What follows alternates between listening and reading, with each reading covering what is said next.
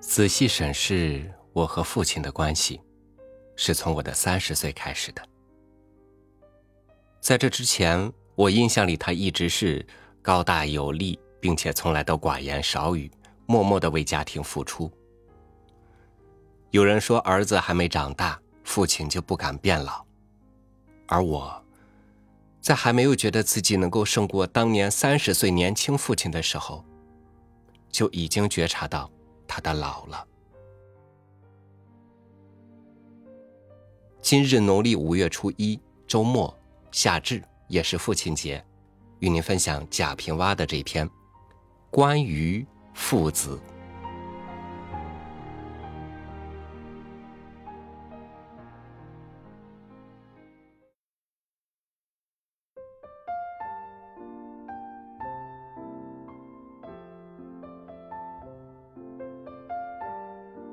一个儿子酷像他的父亲，做父亲的就要得意了。世上有了一个小小的自己的复制品，时时对着欣赏，如镜中的花，水中的月，这无疑比仅仅是个儿子自豪得多。我常常遇到这样的事：一个朋友已经去世几十年了，忽一日早上又见着了他，忍不住就叫了他的名字。当然知道这是他的儿子，但能不由此而体现起这种生生不灭、永存于世的境界吗？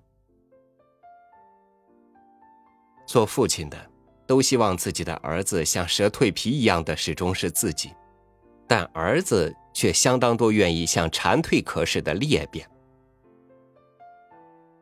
一个朋友跟我说，他的儿子小时候最高兴的是让他牵着逛大街。现在才读小学三年级，就不愿意同他一块出门了，因为嫌他胖的难看。中国的传统里有严父慈母之说，所以在初为人父时，可以对任何事情宽容放任，对儿子却一派严厉，少言语，多板脸，动辄吼叫挥拳。我们在每个家庭都能听到对儿子以“匪”字来下评语和“小心剥了你的皮”的警告。他们常要把在外面的怄气回来发泄到儿子身上，如受了领导的压制，挨了同事的排挤，甚至丢了一串钥匙，输了一盘棋。儿子在那时没力气回答，又没多少词汇能骂，经济不独立。逃出家去更得饿死，除了承接打骂外，唯独是哭，但常常又是不准哭，也就不敢再哭。偶尔对儿子亲热了，原因又多是自己有了什么喜事，要把一个喜事让儿子酝酿扩大成两个喜事。在整个的少年，儿子可以随便呼喊国家领导人的小名。却不敢悄声说出父亲的大号的。我的邻居名叫张有余，他的儿子就从不说出鱼来。饭桌上的鱼就只好说吃蛤蟆。于是小儿骂仗，只要说出对方父亲的名字，就算是恶毒的大骂了。可是每一个人的经验里。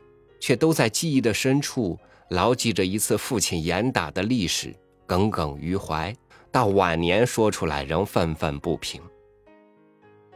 所以在乡下，甚至在眼下的城市，儿子很多都不愿同父亲待在一起，他们往往是相对无言。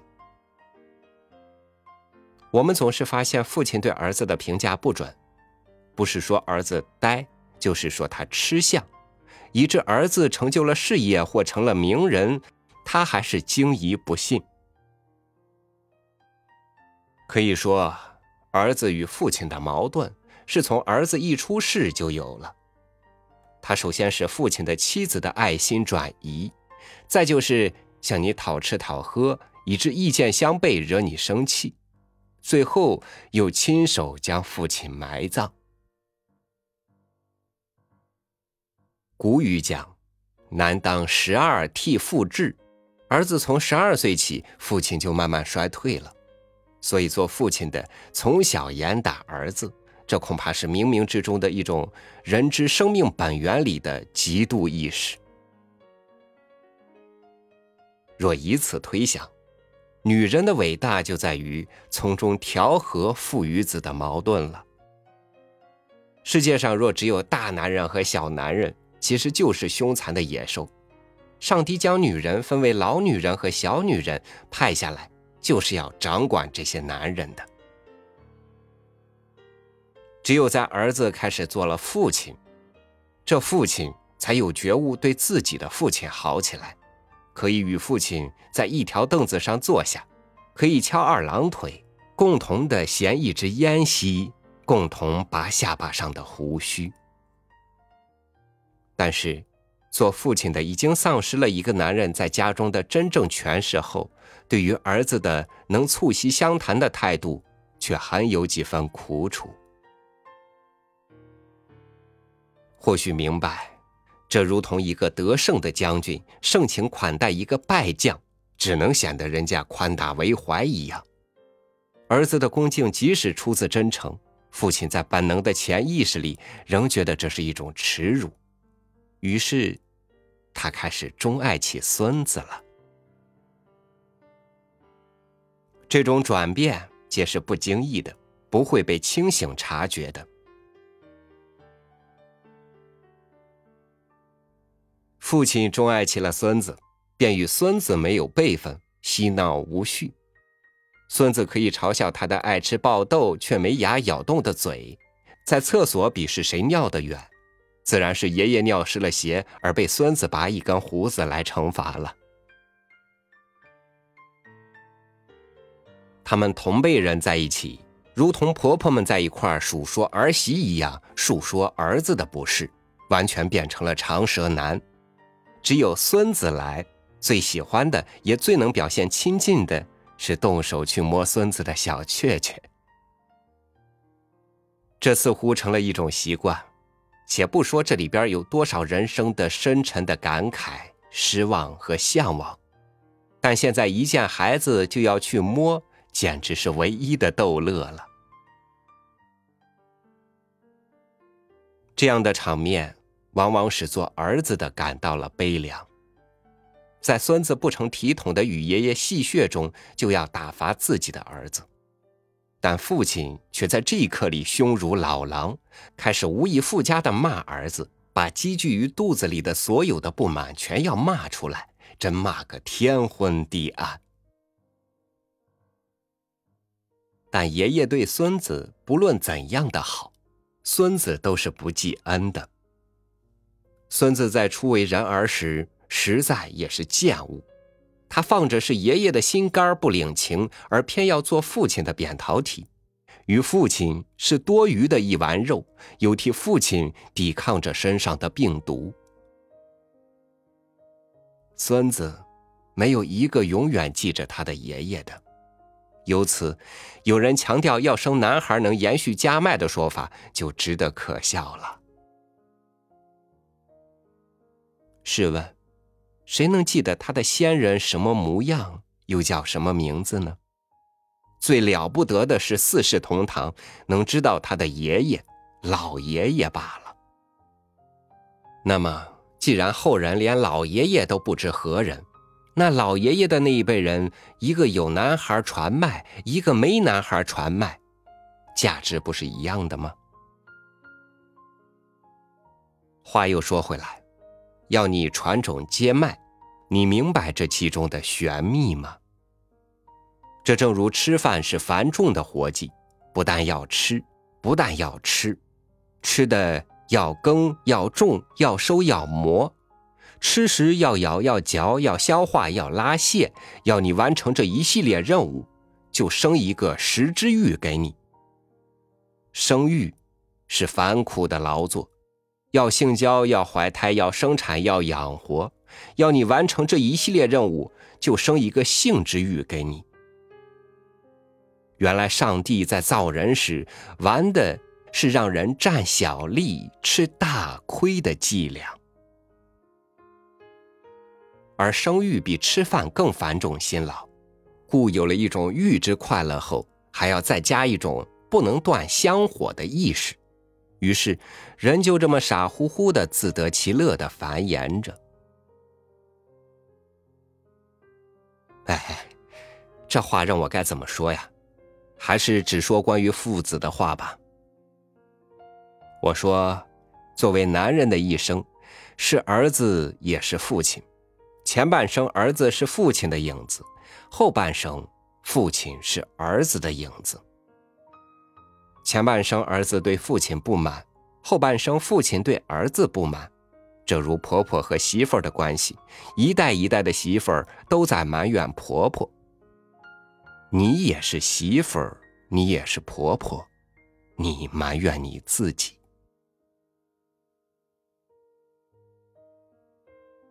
我有时想，为什么上帝不让父亲永远是父亲，儿子永远是儿子，人数永远的固定着，儿子那就甘为人儿的永远安分了呢？但上帝偏不这样，一定是认为这样一直不死的下去，虽父子没了矛盾，而父与父的矛盾就又太多了，所以要重换一层人。可是人换一层还是不好，又换。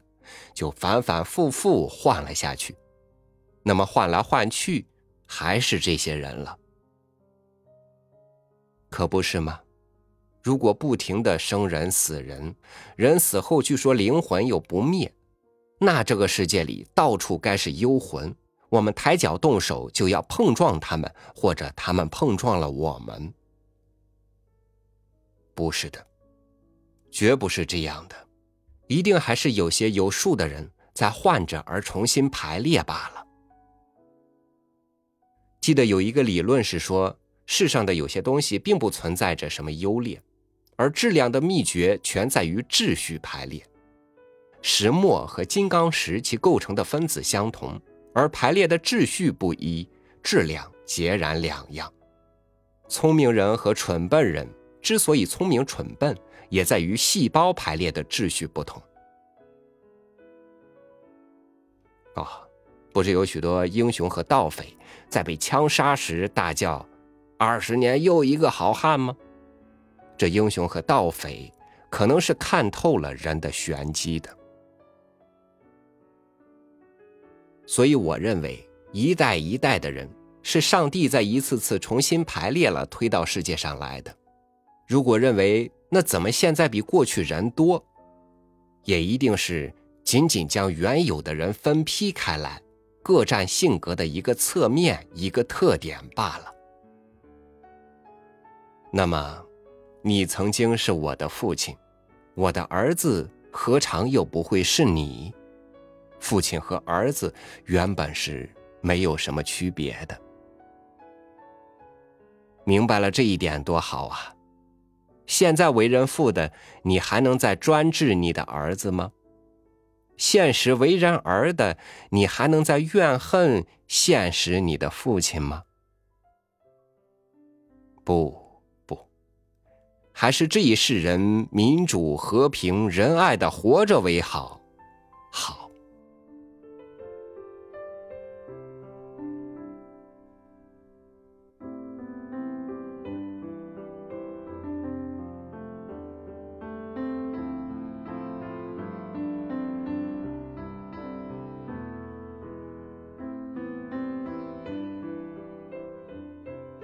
在一场父子里，父亲是儿子长成了男人，儿子是学习怎么成为男人的儿子。男人与男人，无论年龄差别多少，会有矛盾，也总会有那么一点点惺惺相惜。有时候，爱的表达就是互不服输，所以父子是生活里最亲密、最特别的战友。感谢您收听我的分享。欢迎关注微信公众号“三六五读书”，收听更多主播音频。我是超宇，祝天下父亲身体健康，祝天下父子亲如兄弟。明天见。